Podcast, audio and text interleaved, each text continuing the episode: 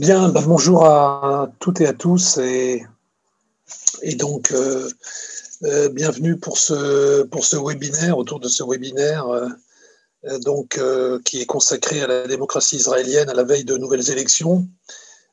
donc webinaire qui se tient en effet à la fois parce que Israël va pour la quatrième fois en deux ans retourner aux urnes et aussi à l'occasion de la parution du livre de, mon collègue euh, Sami Cohen euh, sur euh, Israël, démocratie fragile, qui paraît chez Fayard dans la collection Études internationales du, Centre de recherche internationale.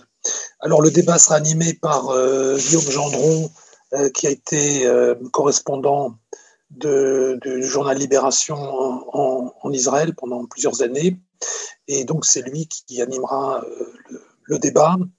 Et euh, ce que je voulais simplement préciser euh, tout au début, c'est que quand vous aurez des questions à, poser, vous devez,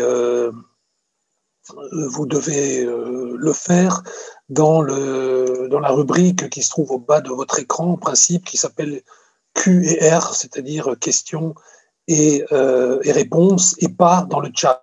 Ça, c'est vraiment important, ça, pour, pour vous. Les questions, vous les, vous les faites, vous les posez, euh, euh, vous, nous, vous nous les posez dans la rubrique QR et c'est Guillaume Gendron que je remercie euh, chaleureusement d'avoir accepté de, de, se prêter à cet exercice euh, qui gérera tout cela et auquel je passe sans plus tarder la parole. merci beaucoup et merci pour, pour l'invitation.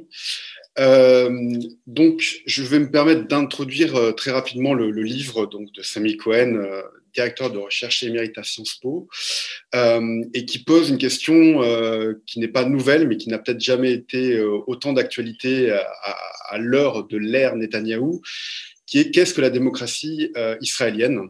Et donc ce livre s'en veut une, une sorte d'exploration, de définition depuis la création d'Israël en 48 à ce qu'il nomme les années de plomb de l'ère Netanyahou. Euh, donc, sans trop déflorer le livre, moi, je, voulais juste poser quelques, quelques bases qu'il introduit lui-même, euh, qui est qu'en fait, on oublie souvent, et, peut-être nous aussi, les journalistes, de parler d'Israël quand on parle des mouvements populistes. On pense surtout à Trump, on pense beaucoup à Bolsonaro, on pense à Orban, évidemment, à ce qui se passe en Europe de l'Est. mais aussi Israël, voilà, s'inscrit parfaitement dans cette logique-là, mais comme Samy Cohen va nous l'expliquer, a des, particularités euh, dues à son, sa, spécificité presque historique, et donc ce qu'il appelle euh, euh, sa, double identité unique juive et démocratique qui n'a aucun autre équivalent. donc, pour résumer, en fait, on a d'un côté un système démocratique qu'on pourrait presque qualifier de surperformant, avec des élections en répétition, comme on va le voir et sur lesquelles on va revenir, et de l'autre, des contre-pouvoirs qui ont longtemps été très puissants, parce que quand même Israël a mis euh, un Premier ministre en prison il y a, il y a, moins, il y a une décennie, euh, même si ça paraît aujourd'hui difficile, euh, Ehud Olmert a quand même fait plus d'un an de prison de ferme.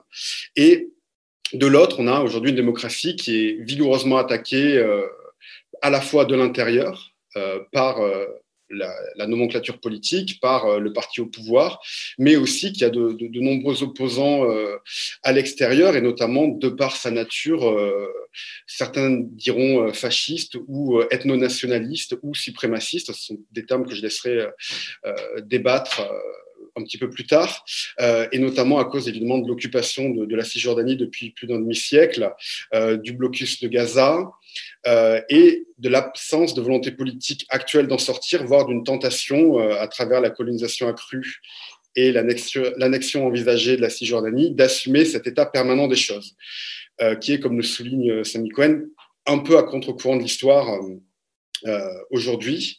et ensuite, voilà, on pourra aussi revenir sur le, ce que Sami Cohen appelle le péché originel euh, d'Israël, qui est peut-être une trop grande importance apportée au, accordée aux religieux à la création de l'État, à l'époque où les religieux étaient trop minoritaires pour être euh, d'une réelle influence sur la nature du pays. Et c'est aujourd'hui tout l'inverse, vu que les ultra-orthodoxes devraient constituer un tiers de la population d'ici 30 ans.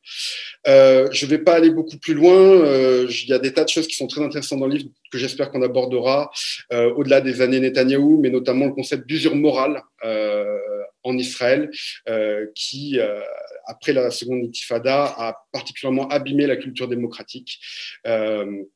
et pour finir, c'est la question que j'espère qu'on pourra euh, résoudre lors de ce débat, c'est est-ce qu'il s'agit d'un mouvement de balancier dans l'histoire israélienne, réversible, ou est-ce qu'on assiste à une glissade euh, inexorable, un processus de dédémocratisation vers un régime autoritaire, euh, suprémaciste, voire fasciste, c'est ce que disait Ziv Sternel avant, peu avant de, mourir. Donc voilà, je, laisse Sami Cohen développer à partir d'ici. Très bien, merci beaucoup Guillaume Gendron pour ces quelques premiers éléments. Euh, je, vais particulièrement, euh, parce que en fait vous présentez très bien l'essentiel des, des, points qui sont développés dans le livre et vous posez une question sur laquelle je reviendrai, est-ce que cette démocratie est réversible? Est-ce que les atteintes à la démocratie sont réversibles ou est-ce qu'on va vers un, régime autoritaire? Alors, euh, euh en 20-25 minutes, je ne vous résumerai pas le livre, euh, parce que chacun peut jeter un coup d'œil là-dessus si, ça l'intéresse. Je voudrais partir d'un petit paradoxe quand même, qui est que l'état, de débat sur la démocratie est un des débats brûlants dans la société israélienne ces dernières années. Et pourtant, on constate que ce débat est absent de la campagne électorale. Pratiquement aucun parti politique n'a développé un programme, des thèmes clairs et précis sur la volonté de restaurer la démocratie de manière à ce qu'elle fonctionne de manière performante. On a simplement un euh, Didon Sahar a, euh, lui, pour sa part, euh, préconisé de limiter le mandat du Premier ministre, ce qui est une chose très utile, voire indispensable, mais je dirais c'est tout. Et le fait est que les Israéliens, dans cette campagne électorale, ne s'intéressent pas à la démocratie. Les sujets les plus préoccupants pour eux sont les questions économiques, le problème du chômage, le problème de la santé. Euh, je dirais que même, on, il y a une enquête toute récente qui vient de montrer qu'un certain nombre de euh, personnes de gauche vont voter pour des partis de droite, comme celui de Lieberman, comme celui de Guy Sarr, tout simplement pour se débarrasser de Benjamin Netanyahu. Toute la campagne tourne vraiment autour de l'idée est-ce qu'on gagne, est-ce qu'on garde Netanyahu ou est-ce qu'il ne vaut pas mieux s'en débarrasser le plus tôt possible? Moi, il me semble que quand même, euh, il est important de parler de la démocratie. Pourquoi? Parce qu'elle a atteint euh, ces dernières années, je dirais, son niveau le plus bas historique.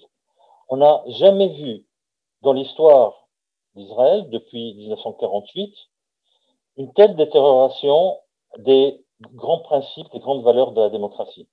Je dirais que Israël a connu des périodes fastes. La démocratie israélienne a connu des périodes fastes pendant les années, les décennies 80-90.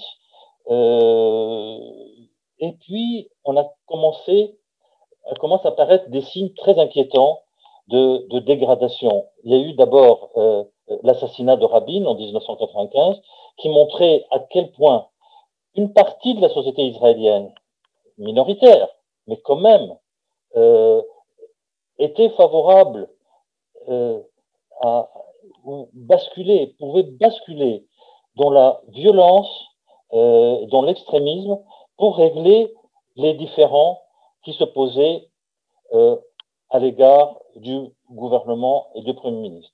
Ça, c'était euh, une, des premières grandes étapes sur lesquelles on ne peut pas euh, véritablement faire l'impasse. Et puis, il y a la période qui commence en 2009 avec euh, le retour de Benjamin Netanyahu au pouvoir, euh, allié avec à des partis d'extrême droite, d'une part Lieberman, d'autre part Bennett, qui, va créer son propre parti à partir de 2013, qui va rentrer au gouvernement en tant que leader du foyer juif. Et à partir de ces années-là, à partir de 2009, 2010, 2011, on va voir se développer toute une offensive antilibérale, assez je veux dire assez vigoureuse, qui vise euh, trois ou quatre acteurs principaux. D'abord les ONG. Les ONG ont été attaquées d'emblée dès l'opération Plan Durci pour avoir euh, communiqué sur leur site des informations concernant les violations de droits de l'homme au cours de cette opération. Donc, euh, ils ont été ciblés comme les ennemis d'Israël, les, les, les, traîtres, les traîtres à abattre. Donc, il y a toute une série de mesures qui vont être prises par le gouvernement, même une loi qui réclame la transparence de leur financement, alors que les financements sont tout à fait transparents. Si vous rentrez sur leur site, tout est affiché sur leur site. Vous, savez exactement euh, comment ils sont financés et selon quelles sources. Il y a eu même des démarches du Premier ministre euh, envers des gouvernements étrangers, envers la Grande-Bretagne, l'Allemagne, la Suisse, pour qu'elles cessent de soutenir les ONG. Les deuxièmes acteurs, ce sont les Arabes. Les Arabes, je, je parlais des Arabes d'Israël, ou palestiniennes d'Israël. Là aussi, euh, entre 2010, 2011 et aujourd'hui, vous avez toute une succession de lois. Je ne vais pas rentrer dans le détail parce que, parce que tout, est, tout est décrit euh, dans le menu, euh, dans le menu détail dans, dans, dans l'ouvrage. Je rappelle simplement des lois comme la, la loi de la loyauté, la loi de la, des comités d'admission, la loi de la NAGBA, la loi de la suspension des députés, et je dirais, cerise sur le gâteau, la loi de l'État-nation du peuple juif qui a été votée en 2018 et qui euh, réserve à le droit à l'autodétermination euh, au seul peuple juif sur cette terre-là. Personne d'autre ne peut s'y autodéterminer.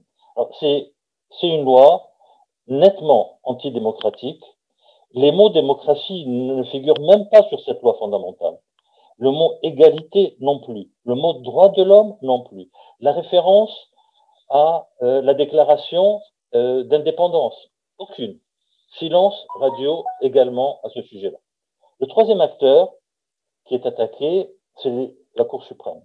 Et là, c'est un des points euh, qui est, à mon avis, les plus importants parce que compte tenu du fait que la Cour suprême joue un rôle euh, pratiquement exclusif de contre de contre-pouvoir aux autres autorités exécutives et législatives, neutraliser l'influence de la Cour suprême, c'est neutraliser la démocratie, très nettement. Et là, euh, on voit toute une série de, de, mesures qui vont être prises, des attaques contre les juifs, des attaques à dominem, contre les, contre les juges, pardon, des attaques ad hominem et, et, notamment une loi euh, qui, est en, qui, a, qui, est, qui, a, failli passer, qui est une loi du contournement du pouvoir des juges de pouvoir contrôler les lois ordinaires. Alors, ce qui est assez intéressant, c'est que contrairement à ce que, ce que la droite affirme, euh, le, le, le bilan de la Cour suprême fait que ce n'est pas une cour aussi libérale qu'on le pense ce n'est pas une cour aussi à gauche qu'on le pense. On pourra revenir sur cette question-là. En fait, elle a bien souvent pris des positions en faveur des gouvernements de droite, mais ça ne lui est pas reconnu. Euh, la droite nationaliste et religieuse au pouvoir ne tolère aucune contradiction. Et il faut également mentionner la guérilla contre le système judiciaire euh, contre le système judiciaire, je veux dire principalement le conseiller juridique du gouvernement qui a inculpé le Premier ministre de trois chefs d'accusation, euh, fraude, corruption et, abus, de, pouvoir, abus de confiance plus exactement. Euh, contrairement aux autres premiers, premiers ministres comme Rabin et Olmert qui ont démissionné euh, à la suite de mise en accusation par le conseil, le conseil juridique du gouvernement à leur époque, Netanyahu a décidé de ne pas démissionner. C'est une première dans l'histoire d'Israël. Il s'en est pris même violemment au conseil du gouvernement. Il a appelé au peuple, là vraiment, alors là on est dans une démarche populiste claire et nette, il en appelle au peuple pour euh, qu'une enquête soit ouverte sur les enquêteurs. Autour de Benjamin Netanyahu, et Netanyahu s'est entouré de personnes qui lui sont totalement loyaux et qui respectent encore moins le pouvoir des juges que lui-même que lui-même, que lui, Benjamin Netanyahu. Je voudrais citer simplement cette phrase du ministre de la Justice, euh, Amir Ohana, qui disait en juin 2009, le ministre de la Justice, imaginez cette situation euh, euh, en, France, qu'est-ce qui se produisait? Il a dit, il n'y a pas à exécuter chaque arrêt de la Cour suprême, il n'y a pas à exécuter chaque loi.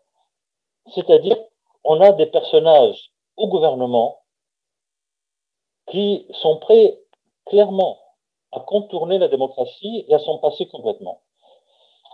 Alors, la question qui peut se poser, au fait, est-ce qu'il y a un dessin derrière tout ça?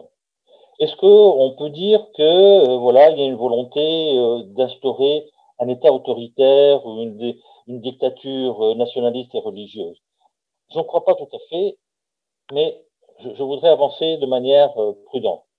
Je ne crois pas tout à fait parce que ce n'est pas l'objectif de la droite euh, au pouvoir actuellement. Euh, certains ont comparé Netanyahu à Erdogan, et je crois que c'est un peu excessif quand même. Les choses sont plus compliquées. Si on, veut essayer de comprendre quel est le grand dessin, il faut se référer, se référer véritablement au dessin nationaliste euh, qui est le programme dominant de la droite, de la droite au pouvoir aujourd'hui, en tous les cas clairement depuis 2009. C'est l'affirmation des droits historiques du peuple juif sur tout l'espace qui va de la Méditerranée au Jourdain. C'est assez intéressant parce que constamment, toute leur attitude concernant les Palestiniens, les Palestiniens des territoires, concernant les Arabes d'Israël, ça, revient constamment on revient constamment à un débat qui n'était plus d'actualité dans les années rabbines. C'est ce débat-là, cette terre nous appartient et à nous seuls. Personne d'autre n'a le droit de s'y déterminer. Moi, je, vois une chose, je constate une chose, c'est à quel point cette droite est angoissée. Elle est anxieuse. elle a tout le temps l'impression que les droits du peuple juif seront remis en cause à court ou moyen terme. Et donc, il, faut monter au créneau pour défendre euh, ces droits qui sont en voie de, de disparaître. D'où l'idée de s'en prendre à tous les acteurs qui récusent cette, euh, cette perception des choses. Les ONG de droits de l'homme, les, les juges, euh, des universitaires, euh, contrairement à ce qu'on pense, les universitaires aussi sont attaqués, euh, des journalistes, et tous ceux qui essaient de contester le droit d'Israël à poursuivre l'occupation et le droit d'Israël à développer des colonies, tous ceux qui accusent l'armée de violation des droits de l'homme, tout ceci doit être combattu. Donc ce n'est pas un, une volonté d'instituer un régime autoritaire, c'est une volonté de s'arc-bouter sur un certain nombre d'objectifs de, euh, nationaux, pour ne pas dire nationalistes, et les défendre contre toute atteinte extérieure, mais encore plus intérieure. Alors, moi, ce que je dirais également, c'est que pour comparer à, euh, à ce qui est comparable, je dirais pas Erdogan, certainement pas, mais peut-être quand même à Viktor Orban on, voit des processus qui sont frappants de similarité. Les attaques contre, contre les ONG de droits de l'homme. On ne sait pas qui a commencé et qui, qui copie qui. Euh, ce sont exactement les, mêmes procédures mises en œuvre, attaques contre euh, leurs sources de financement, leurs leur exigences de transparence, alors que je pense que là-bas aussi, ils se retrouvent avec avec euh, quand même euh, vraiment les mêmes difficultés euh, que les ONG de droits de l'homme connaissent en Israël. L'offensive contre les juges de la Cour suprême. Alors, elles sont du même acabit. Simplement, il faut dire une chose, c'est que les Hongrois ont réussi un peu mieux que les Israéliens. Actuellement, pour l'instant, la Cour suprême tient bon, alors que des véritables changements ont eu lieu en Hongrie, mais je dois préciser une chose, c'est que la droite, aujourd'hui, au pouvoir, toutes tendances confondues, de l'extrême, de, des religieux orthodoxes au Likoud, en passant par les sionistes religieux. Ils sont tous sur l'idée qu'il faut mettre un terme à ce qu'ils appellent les abus de pouvoir de la Cour suprême. Euh, constamment revient ce leitmotiv, les juges ont trop de pouvoir, les juges sont des gens de gauche, les juges agissent en fonction d'objectifs et de considérations politiques. Alors quand moi j'ai développé, je pense, j'ai beaucoup travaillé sur cette question-là de la Cour suprême, ces accusations relèvent d'une vision purement fantasmatique, parce que la Cour suprême, comme je vous disais tout à l'heure, n'a pas été aussi libérale, elle n'a pas été aussi à gauche que ça. Pour vous donner un exemple, je pourrais en donner beaucoup d'autres. Pour un exemple concernant la colonisation des territoires. La Cour suprême, qui a été saisie très vite de cette question, a refusé de statuer en argumentant du fait que la colonisation était une question politique, n'était pas une question juridique. Et par conséquent, elle n'était pas compétente pour intervenir dans ce débat. Mais en même temps, en même temps, la Cour suprême, les juges de la Cour suprême ont toujours dit euh, tout est justiciable, c'est-à-dire qu'ils sont en mesure de se saisir de toute question euh, qui peut relever de leur compétence. Mais là-dessus, ils ont dit ce n'est pas de notre compétence, ce n'est clairement pas de notre compétence. Et donc, euh, au fond, quand on essaie de, comprendre quelle était le, leur, motivation, et, est-ce que c'était vraiment une motivation sincère, moi je pense que tous les, tous les personnels qui ont défilé à la, Cour suprême, j'en ai, rencontré personnellement quelques-uns, vous, diront que bien sûr que non. Ce n'est absolument pas, absolument pas ça la raison. La raison est que les, juges de la Cour suprême font très attention à ne pas heurter la sensibilité du public qui est sur des questions qui touchent au territoire et aux questions qui touchent à la sécurité d'Israël. Et là, ils sont hyper prudents. Donc, on, quand même, on n'a pas une Cour suprême qui, qui, est composée de juges irresponsables, des gauchistes euh, euh, impénitents. C'est faux. C'est tout simplement faux. Euh, on reviendra, si vous voulez, dans le courant des débats, sur quantité de décisions qu'ils ont prises, qui n'étaient pas des, qui ont été très contestées par les libéraux en Israël, par la gauche israélienne. Moi, je dirais que si Israël, euh, en fait, n'a jamais été une démocratie libérale, elle n'a pas été une démocratie libérale parce que, euh, voilà, on, on, est dans un cas où euh, euh d'une démocratie où la majorité ne reconnaît pas tous les droits politiques à la minorité. Ça, c'est pas une démocratie libérale. Deuxièmement, on est dans une démocratie qui donne des pouvoirs exorbitants à une minorité qui a donné des pouvoirs exorbitants dès 48, à une minorité de religieux ultra-orthodoxes pour gérer tout un certain nombre, de prendre un certain nombre de décisions, comme les mariages, les divorces, la cache-route, les conversions, etc., etc une minorité, en fait, qui a pris euh, les, les, rênes sur un certain nombre de décisions contre, contre l'avis de la majorité, parce qu'il ne faut pas oublier que la majorité en Israël, en 48, était laïque. Je dirais donc qu'elle n'est pas, c'est pas une démocratie libérale, mais je dirais aussi que ce n'est pas une démocratie illibérale. C'est, c'est pas purement et simplement euh, ce qui se passe en Pologne et en Hongrie, bien, bien qu'il y ait des ressemblances. Je dirais que Israël, dans, dans son histoire de 48 à, à, à, aujourd'hui, elle a balancé entre ces deux pôles, entre le pôle libéral et le pôle illibéral, sans être complètement libéral, sans être complètement illibéral. Elle a balancé entre ces deux pôles on a eu une période de consolidation de la démocratie, dont je, je vous l'ai rappelé tout à l'heure, mais depuis 2009, Israël se rapproche du pôle illibéral. Alors, je préfère utiliser l'expression de semi-libéral tout en étant conscient que les choses ne sont pas figées. On a constamment des mouvements euh, vers un pôle et vers un autre. Alors, on verra cette question-là, est-ce que, euh, est-ce que la situation actuelle est réversible? Alors, je voulais simplement euh, expliquer pourquoi j'ai utilisé le titre de démocratie fragile. Pour plusieurs raisons. La première, c'est que, en fait, qu'est-ce qu'on entend par démocratie forte? Voilà, c'est ça véritablement le point de départ. La démocratie forte, c'est deux ou trois choses principales. C'est premièrement l'existence d'un système de contre-pouvoir important. C'est-à-dire qu'aucun acteur, aucune institution ne détient, ne peut s'arroger le pouvoir de décider de ce qu'elle veut. Ça, c'est le premier point. Le deuxième point, c'est le problème. Alors là, vraiment, je pense que vraiment, j'insiste beaucoup sur la question là. C'est la question de la culture démocratique. C'est-à-dire le respect des règles non écrites qui sont, je crois, encore plus importantes que les règles écrites.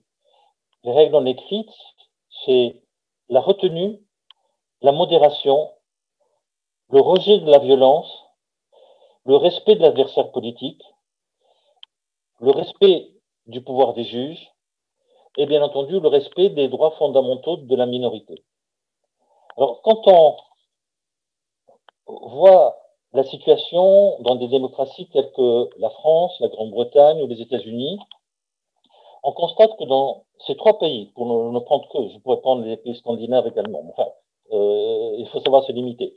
Euh, je, dirais que ces trois pays comportent chacun d'eux plusieurs contre-pouvoirs.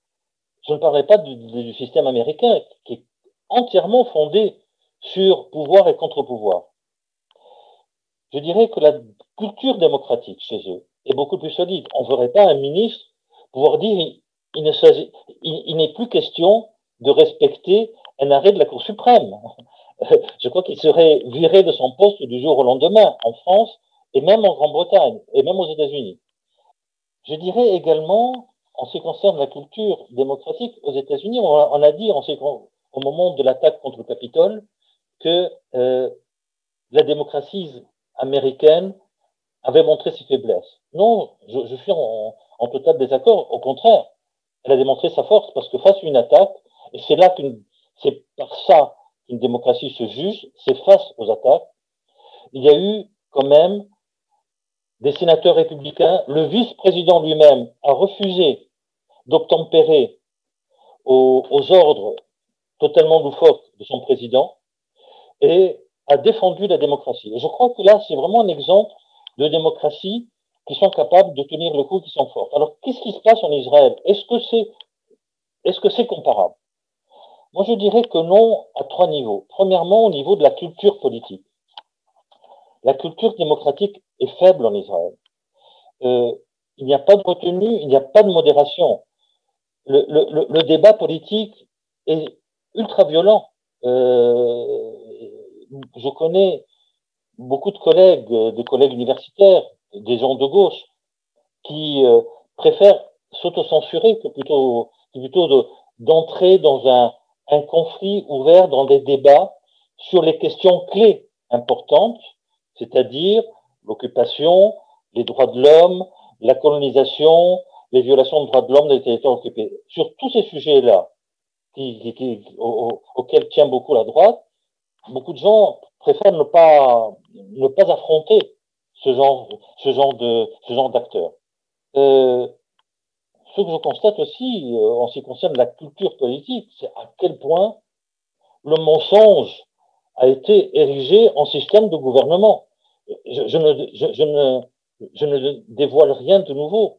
Euh, tous, les, tous les commentateurs, tous les journalistes ont, ont constaté au cours des campagnes électorales les, les, les, appels totalement mensongers de, de, du Premier ministre contre les Arabes qui déferlent en masse vers les urnes et donc appeler euh, ces ouailles à se mobiliser, les, attaques euh, d'un niveau vraiment euh, indigne contre euh, Benny Gantz, son principal adversaire lors, de la précédente, lors des précédentes élections, tout ça montre quand même à quel point la culture démocratique n'est pas respectée, n'est pas suffisamment respectée. C'est le premier point.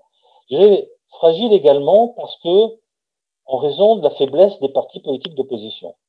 Les partis politiques qui auraient pu s'opposer à la droite sont aujourd'hui très faibles, représentent euh, peu de choses, euh, que ce soit le Parti travailliste, le Parti Meret. Nous n'avons pas une gauche et un centre-gauche suffisamment forts pour mobiliser en masse l'opinion publique contre d'éventuelles attaques à la démocratie. Ça, c'est le deuxième point. Le troisième point, l'opinion publique. Ce que je constate, l'opinion publique est massivement apathique concernant ces débats. Ces débats qui ne la concernent pas toujours, parce que c'est très simple. Quand, on, quand le gouvernement s'en prend aux Arabes, quand le gouvernement s'en prend aux ONG, quand le gouvernement s'en prend aux, aux, journalistes, ce n'est pas à eux qu'ils s'en prennent. Ils s'en prennent à des acteurs qui n'aiment pas. Les Israéliens, et tous les sondages d'opinion montrent, n'aiment pas les ONG de droits de l'homme. Ils n'aiment pas les journalistes qui critiquent la politique d'occupation et les opérations militaires du gouvernement. Euh, c'est vraiment clair et net. Ils n'aiment pas, en plus, les Arabes, mais tous les sondages d'opinion le montrent. Euh, et, donc, ces attaques ne les concernent pas. Et donc, ils ne voient pas l'utilité de descendre dans la rue. Je dirais encore un, encore un point, euh, la question des droits de l'homme. La question des droits de l'homme en Israël est perçue, c'est véritablement un, brûlot. Je veux dire, vous ne pouvez pas parler facilement de la question des droits de l'homme parce que les droits de l'homme en Israël sont perçus comme la défense des droits des Palestiniens, principalement. Et donc, les gens en Israël n'aiment pas cette idée-là. Un sondage d'opinion en 2017 euh, posait la question aux Israéliens Qu'est-ce que c'est que pour vous la démocratie? Comment vous la, par quelle manière vous la définiriez? Alors ils disent de la façon suivante. Un, en tête, démocratie, c'est liberté d'expression. Deuxièmement, démocratie, c'est souveraineté populaire. Troisièmement, et euh, pas troisièmement, en, en, queue de, en, en queue de liste, les droits de l'homme avec 3% de réponses positives. C'est-à-dire que les droits de l'homme, qui font partie de l'alpha et l'oméga d'une démocratie libérale, sont considérés comme un des aspects qui ne convient pas à la société israélienne. Je ne parlerai pas, pour, ne, pas trop m'étendre là-dessus, je ne parlerai pas de la question du droit international. Parce que là aussi, euh, le droit international, le droit humanitaire, n'est pas très populaire dans l'opinion publique israélienne. Bon, on reviendra là-dessus si vous le souhaitez.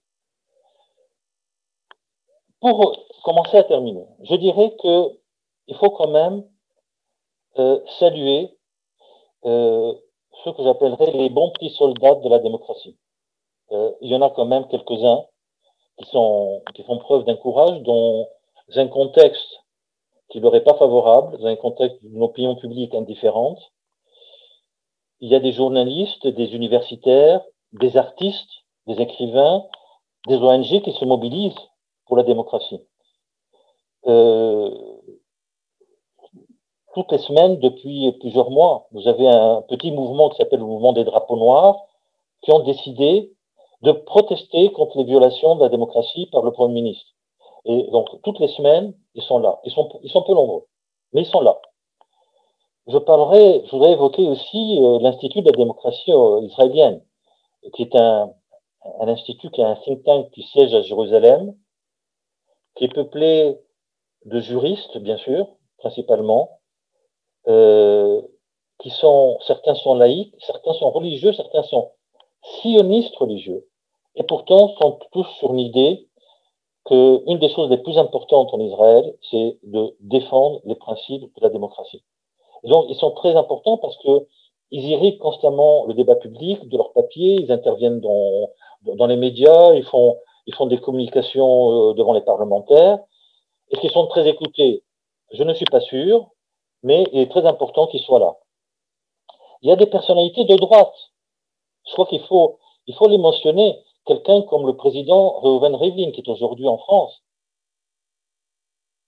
Je dirais que c'est vraiment c'est vraiment un héros parce que c'est un personnage du Likoud et qui défend systématiquement toutes les atteintes, quelles qu'elles soient, à la démocratie. Je ne sais pas ce qui se passera quand son, mandat se terminera, ce qui ne serait tardé. Il y a aussi euh, d'autres personnages importants, comme euh, le conseiller juridique du gouvernement actuel, euh, euh, Mandelblit. Vous avez Benny Gantz qui a quand même joué un rôle important pendant la courte période où il a été associé à Benjamin Netanyahu au gouvernement. Il faut dire que grâce à lui, il a réussi, en tous les cas, il a réussi à bloquer une nouvelle initiative venant de Ayelet Shaked qui consistait à remettre sur le tapis la clause du contournement de la Cour suprême. Netanyahu a bien senti qu'il n'aurait pas le soutien de Gantz, il a laissé tomber. Donc c'est quand même important. Vous avez, faut pas oublier aussi le petit parti Meretz, qui est un parti qui se bat pour la démocratie. Ça fait pas beaucoup de monde, il faut dire. C'est pas la, pas la majorité de l'opinion publique israélienne, mais ils ont le mérite d'exister. Je voulais terminer en citant euh, quand même Raymond Aron, euh, qui a dit Je crains, je crois, exactement, je crois à la victoire finale des démocraties, mais une condition, c'est qu'elles le veuillent. Alors, ma question est est-ce que les Israéliens le veulent? Ma réponse est tout dépend de quel Israël, à quel Israélien on pose la question. Je dirais que, pour simplifier, la, société israélienne est fracturée en deux grands ensembles. Euh, un camp attaché à la démocratie, à l'état de droit, qui sont prêts au compromis avec les Palestiniens et qui pensent que les principes démocratiques priment la religion. Vous avez de l'autre côté un camp qui pense plutôt le contraire, qui est pour qui les valeurs juives doivent primer les valeurs de la démocratie, qui sont totalement obsédés, je dois dire le mot n'est pas trop fort, par les pouvoirs de la Cour suprême, qui refusent tout compromis politique avec les Palestiniens, qui ne veulent pas abattre la démocratie, sauf, sauf les ultra-orthodoxes. Ça, oui, la démocratie ne, les intéresse pas du tout. Mais pour les autres, c'est pas une démocratie, c'est pas abattre une démocratie, c'est plutôt une démocratie à minima. Qui l'emportera aujourd'hui? La messe n'est pas dite, je n'en sais rien. Simplement, ce que je constate, c'est que le centre de gravité politique de la société israélienne pense plutôt pour le deuxième camp, pour le camp qui est plutôt favorable aux valeurs juives, nationalistes, ce qui est quasiment équivalent en Israël. Euh, S'il y a juive religion, il y a juive nation, euh, et, là il y a une alliance claire entre les deux. Euh, ce qui m'inquiète, c'est que euh, dans la campagne électorale actuelle, c'est que la campagne électorale actuelle se déroule principalement à droite, entre partis de droite, et pas le, le duel n'est pas entre gauche-droite. Alain va euh, intervenir là-dessus. Il aura peut-être des idées, euh, des informations différentes. Mais, moi, c'est comme ça que je le vois. Je vois véritablement un duel entre des partis de droite qui sont tous dans une euh, euh, dans une humeur très, je dirais, très anti-libérale, très anti-Cour suprême, très anti-ONG. Euh, je voudrais dire également que même certains partis de, du centre, comme euh, les Chatides, qui défendent la Cour suprême, mais ils ne défendent pas les ONG. Ça, il faut le dire. Il a, il a, il a pris position contre des ONG comme Breaking the Silence pour essayer de les faire taire. Donc, euh, vous voyez, l'équilibre général, il pense nettement d'un côté, je dirais également, je dirais également que ce qui est inquiétant, ce sont les évolutions démographiques. Quand on voit comment les, le, le, le, les ultra-orthodoxes, les ultra-orthodoxes euh, progressent sur le plan démographique, il y a de quoi être inquiet. Euh, les prévisions du Bureau des statistiques israélien euh, prévoit que en 2060, en 2060, un tiers des Israéliens seront des ultra-orthodoxes. J'espère qu'ils se trompent. Mais il faut, dire une chose, c'est que les ultra-orthodoxes ne sont pas favorables à la démocratie. Je viens de le dire, je, le répète. c'est vrai qu'il y a des, évolutions à l'intérieur de la mouvance des ultra-orthodoxes. Il y a beaucoup de jeunes qui essayent de, s'intégrer dans la société israélienne. Ils essayent, mais, mais les chefs, les chefs des partis politiques, eux, ils sont clairement dans une posture antilibérale et antidémocratique. Alors pour terminer, sur la question donc de Guillaume Gendron, est-ce que est-ce que c'est réversible? Euh, Est-ce qu'on va vers un régime autoritaire? Je ne pense pas qu'on aille vers un régime autoritaire, certainement pas à court terme. Non, euh, on n'en est pas là. On, est plutôt dans le risque d'une démocratie à minima. Le jour où une majorité de partis politiques déciderait de faire passer la clause du contournement qui casserait complètement les pouvoirs de la Cour suprême, là, on est, on est dans, une, dans une configuration totalement différente. Pour l'instant, ce n'est pas là, et pour l'instant, ce sont des personnalités des partis politiques de droite qui ont défendu la Cour, la cour suprême, ce qui est assez, ce qui est assez quand même intéressant. Voilà, merci. Je pense qu'il fallait vraiment parler de la démocratie. Merci beaucoup euh, pour cette première partie de, ce débat. Euh, je vais maintenant euh, passer la, parole à Alain Diekov qui va nous faire un, un panorama de l'élection à venir, car Israël vote à nouveau mardi pour la quatrième fois en deux ans, dans un contexte évidemment assez exceptionnel, donc évidemment au niveau planétaire avec la crise sanitaire liée au coronavirus, mais aussi d'un point de vue démocratique, car euh, Benjamin Netanyahou est en procès actuellement et continue à se présenter, continue à être en tête euh, des, en tout cas le Likoud, son parti, continue à être en tête des, des opinions favorables. Et, euh, et donc la question aussi qui se pose sur ces élections-là, c'est qu'il a eu affaire jusqu'à présent comme principale opposition à un bloc de gauche ou de centre-gauche et sur ces élections-là, comme vous l'avez souligné, euh, la menace viendrait plutôt de la droite.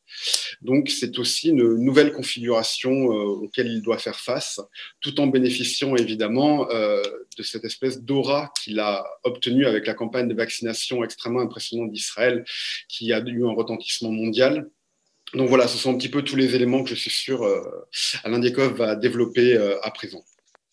Euh, merci beaucoup. Euh, en effet, moi je vais, après que, que, Samy ait un peu dressé un tableau général de, des évolutions de la, de la société euh, israélienne et le balancement qu'il évoquait entre des moments où cette démocratie, en particulier dans les années 1990, s'est plutôt libéralisée, incontestablement, en particulier avec l'adoption de deux lois fondamentales sur la liberté professionnelle et sur la dignité de la personne. Euh, nous sommes euh, par la suite rentrés progressivement euh, au cours des années 2000 et encore davantage après 2009 dans une période euh, qui indéniablement a, vu une certaine régression démocratique. Si tout au moins, je pense que euh, c'est évidemment un, constat sur lequel il faut qu'on s'accorde préalablement.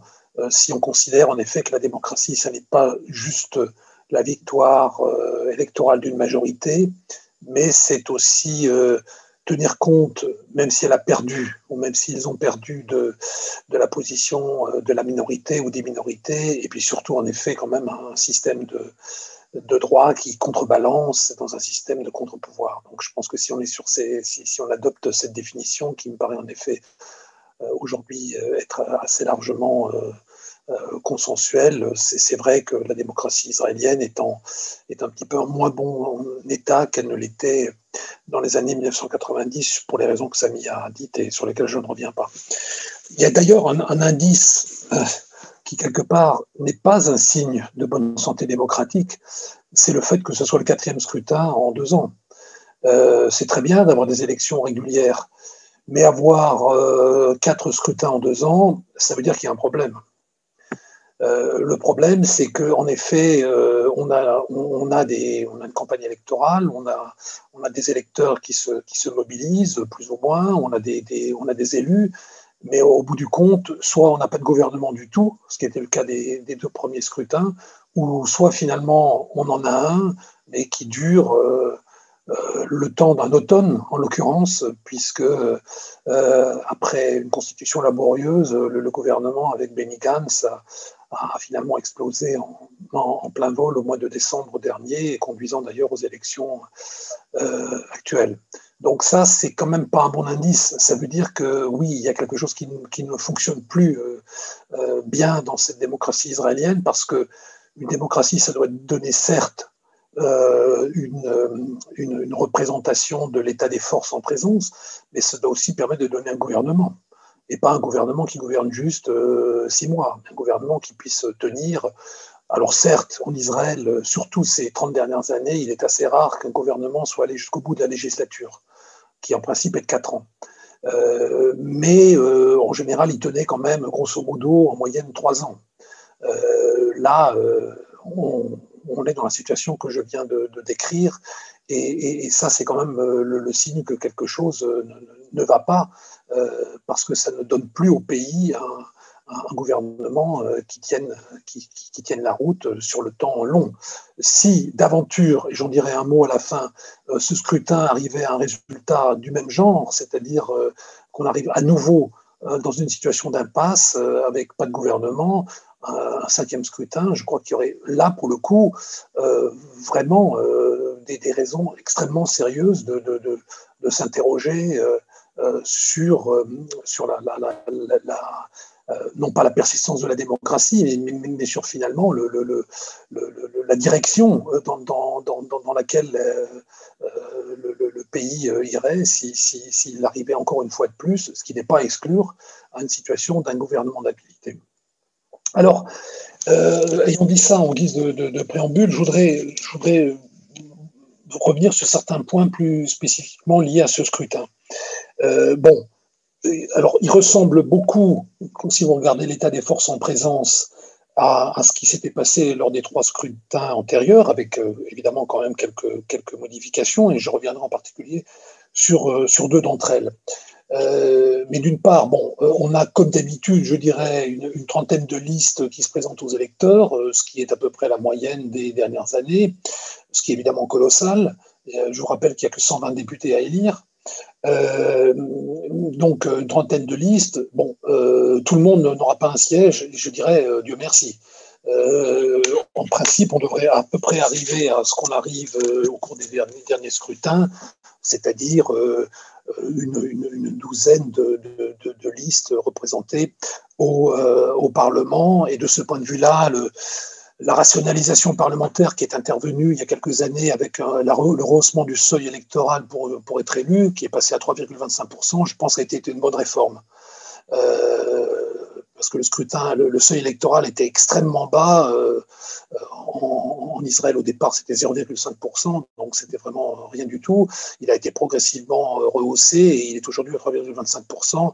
Je pense que c'est bien de l'avoir fait parce que ça, limite quand même un petit peu euh, l'éclatement en termes de représentation à la Knesset et donc ça facilite un petit peu, au moins en principe, sur le papier, la possibilité de constituer un, gouvernement. Donc on devrait à peu près, euh, je pense, arriver au même type, euh, enfin même nombre en tous les cas de, listes cette fois-ci euh, par rapport au, scrutin intérieur. Moi, il y, a, deux, points qui sont quand même nouveaux par rapport à la dernière élection et que je voudrais, sur lesquels je voudrais m'apesantir un tout petit peu.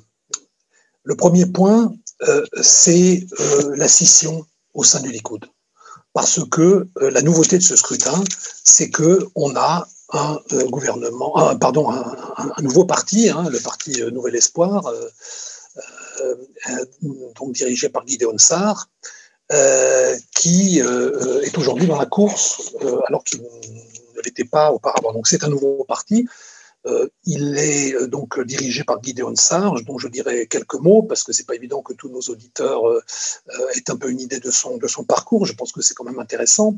Alors, les scissions il y, en a, régulièrement eu, d'ailleurs c'est un des, problèmes de la vie politique israélienne depuis les origines, hein. c'est le scissionnisme, le fractionnisme euh, qui, a été vraiment euh, toujours euh, un peu la plaie hein, finalement de la, de la démocratie israélienne. donc c'est pas nouveau, c'est pas non plus complètement nouveau d'ailleurs pour le Likoud, puisqu'il faut rappeler qu'en 2005, il a connu une scission a été finalement initiée par, par celui qui était son leader. C'est un peu paradoxal, mais c'est quand même ce qui s'est passé avec Ariel Sharon, puisqu'Ariel Sharon était un pur produit du Likoud. Il avait d'ailleurs historiquement aidé à la constitution du Likoud comme union. Le Likoud, au départ, c'est une union entre différents euh, partis. Le parti Herout, qui était le parti historique de la droite, euh, plus euh, la liste d'États, plus le centre libre et, et, un autre petit parti que maintenant j'ai plus, le, Parti libéral. Voilà. Donc c'était ça le Likoud en 1973. Donc le Likoud, c'est une union. cette union, elle a tenu bon euh, pendant, pendant longtemps, euh, mais c'est vrai qu'elle a connu en 2005 une, euh, une scission avec le parti Kadima.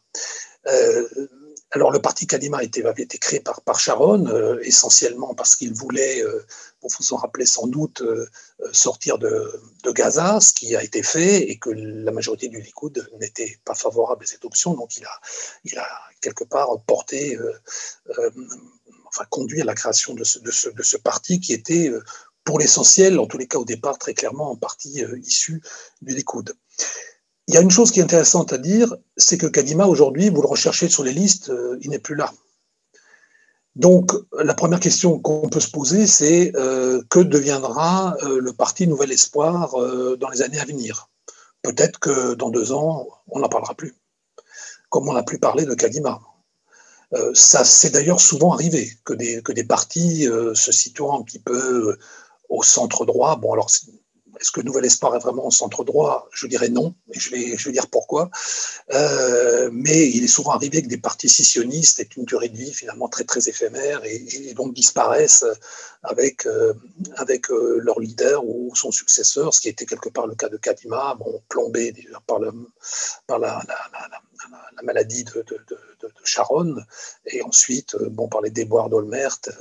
Et donc finalement tout ça a conduit à la disparition de Kadima de la, la scène politique. Donc, premier point, bon, les sessions ne sont pas nouvelles. Là, là on en a de nouveau une. Premièrement, on n'a aucune garantie de savoir ce que Nouvel Espoir deviendra dans quelques années. Euh, en revanche, sur le positionnement de ce parti, il faut quand même dire que très clairement, euh, de façon encore beaucoup plus nette que Kadima, euh, c'est un parti qui est vraiment à droite. Euh, euh, donc même pas au centre droit. Euh, Guillaume Sarr, pour la petite histoire, a été secrétaire du cabinet de Netanyahou en 1999. il a été par la suite secrétaire du cabinet d'Ariel Sharon. Il est rentré à la Knesset en 2003 au sein du Likoud. Il est devenu par la suite ministre dans différents postes, y compris sous la direction de euh, Benjamin Netanyahu. Donc c'est un pur produit du Likoud. C'est un pur produit du Likoud et, ceux qui euh, l'entourent en fait, hein, pour la plupart, viennent très très clairement euh, du Likoud. J'en citerai juste quelques-uns. Vous avez, euh, euh, vous, vous, autour de lui Zeev Elkin, vous avez autour de lui Benny Begin, qui est donc le fils de l'ancien Premier ministre entre 77 et, 83. vous avez le, le, le, responsable du comité de la Knesset, euh, des affaires euh, étrangères et de la défense, euh, Zvi Hauser, etc. etc. Bon, vous regardez la liste de Gideon Sarr, en fait, c'est une liste Likoud bis. Hein, clairement, c'est une liste Likoud bis. Donc, euh, est par ailleurs, Gideon Sarr est par ailleurs un partisan convaincu du Grand Israël. Donc, il n'y a, pas de différence avec Netanyahou. Bon, ça, je pense qu'il faut bien, bien le comprendre. Il n'y a pas de différence idéologique avec lui. Il n'y a très peu de différences politiques avec lui. C'est surtout un combat de personnes. C'est surtout un combat de personnes euh, qui se joue euh, cette fois-ci pour le leadership, en fait, à l'intérieur du camp, euh, du camp nationaliste.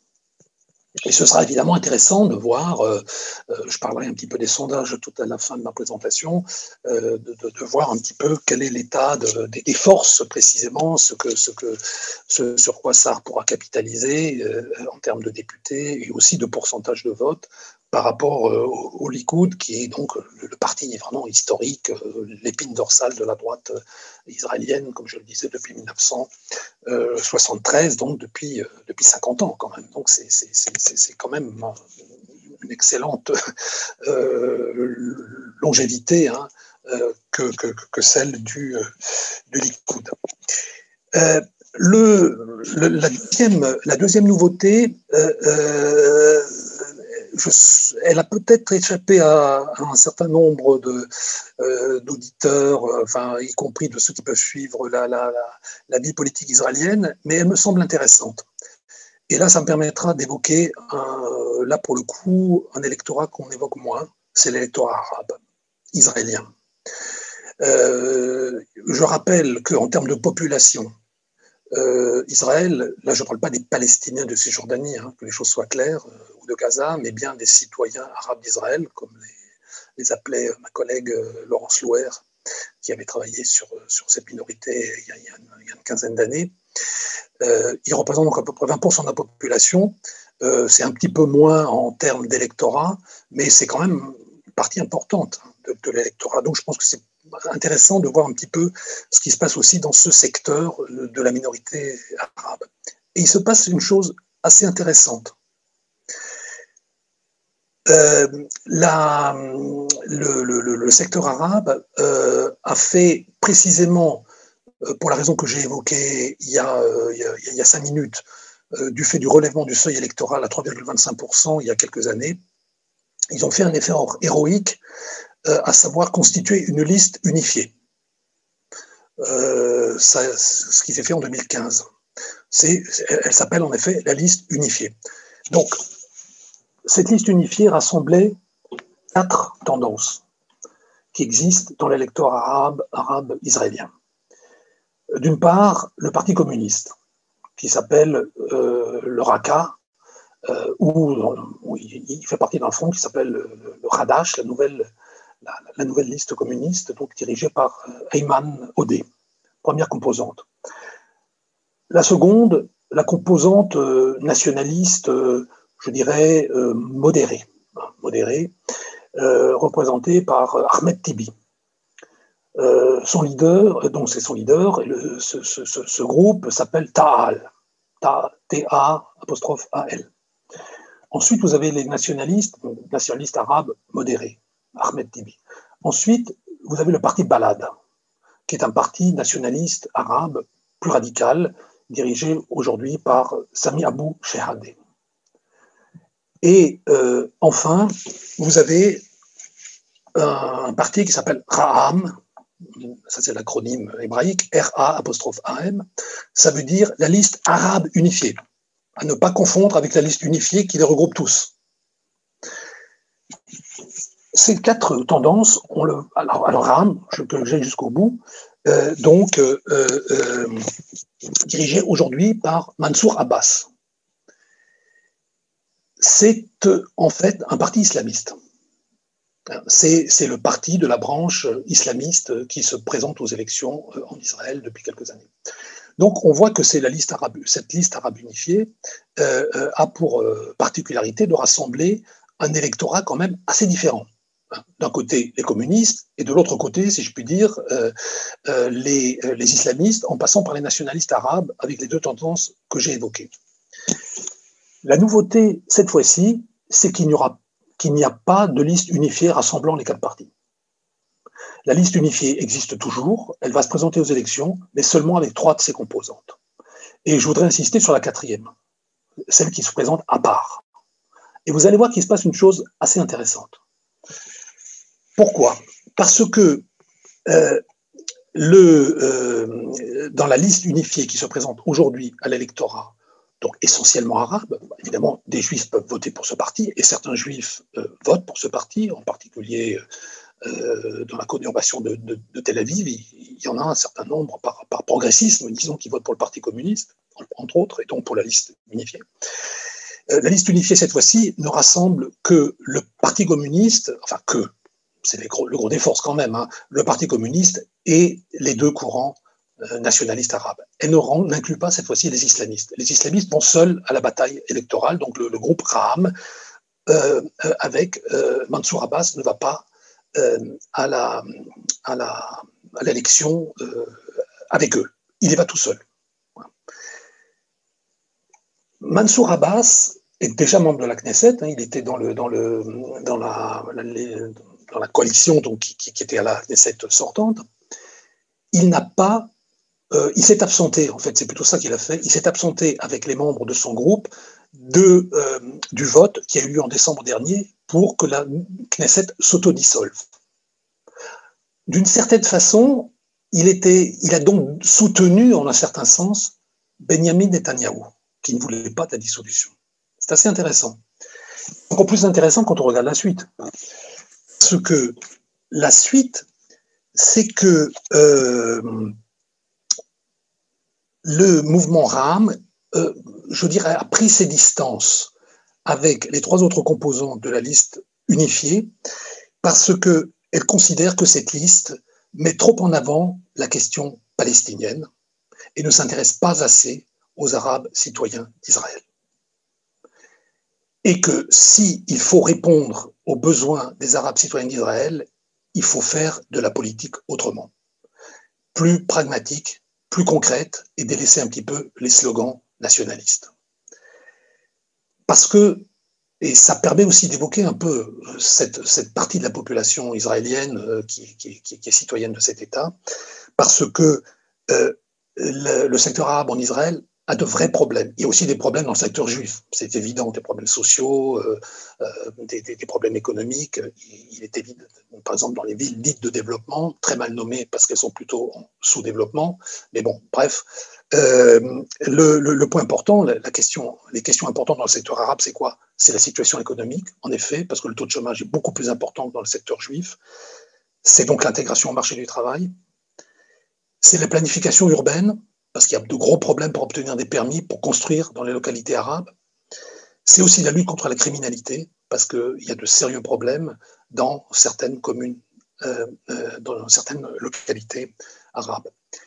Et Mansour Abbas, donc le leader de Ram, a, euh, a, a dit qu'il fallait se prendre à bras le corps ces problèmes. Et que donc pour prendre à bras, le corps ce problème, ça ne servait plus à rien de, simplement euh, protester à la Knesset, dans une logique purement protestataire. Il fallait être un peu plus constructif si on voulait obtenir quelque chose. Et l'absence au vote du mois de décembre, auquel je viens de faire allusion, faisait déjà partie de cette stratégie.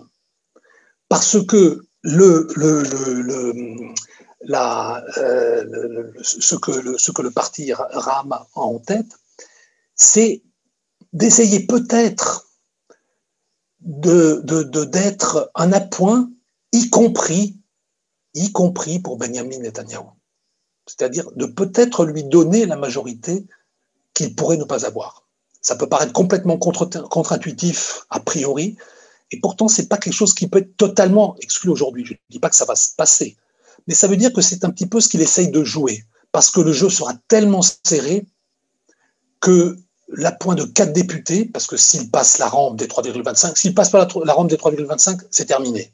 Cette tactique n'aura abouti nulle part. Mais s'il passe la rampe des 3,25%, il pourrait être éventuellement un appui pour Netanyahou. Et de façon aussi étonnante que ça puisse paraître, étant donné qu'on entend par ailleurs, étant donné les positions de Netanyahou, d'hypernationalisme, etc., il serait tout à fait en mesure, pour rester au pouvoir, à mon avis, de compter éventuellement sur ce soutien, sans participation gouvernementale, mais éventuellement sur ce soutien de quatre députés qui pourrait être tout à fait vital s'il veut constituer un gouvernement. Il y a un point aussi qui, explique, je dirais, que, que, que, que, ce parti islamiste euh, soit, euh, euh je dirais, est un petit peu changé son positionnement ce point, c'est la question sociétale. En Israël, il y a eu ces dernières années, et ça, ça fait plutôt partie d'une logique de libéralisation des droits qui ont été donnés, par exemple, au, groupe qu'on appelle souvent sous, les initiales les LGT, LGTBQ+. Bon, ok, donc les, les, gays, lesbiennes, etc. etc. Le, mouvement islamiste est contre. Et, sur ce plan, il est, y a plutôt, euh, il est plutôt en proximité avec euh, la droite euh, juive, conservatrice, qui est aussi conservatrice sur cette question des mœurs. Hein. Donc là, il y a un point qui d'ailleurs a, causé un clash à l'intérieur de la liste unifiée, parce que précisément, la plupart des, courants ont, défendu cette question des, des LGTBQ plus, mais pas la liste islamiste. Ce qu'on peut parfaitement comprendre, euh, étant donné ses positions euh, idéologiques, hein, ça fait tout à fait sens.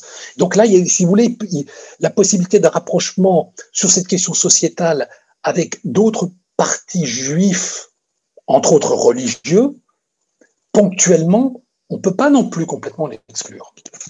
Encore une fois, je ne dis pas que ça va se passer, mais c'est quand même des évolutions intéressantes.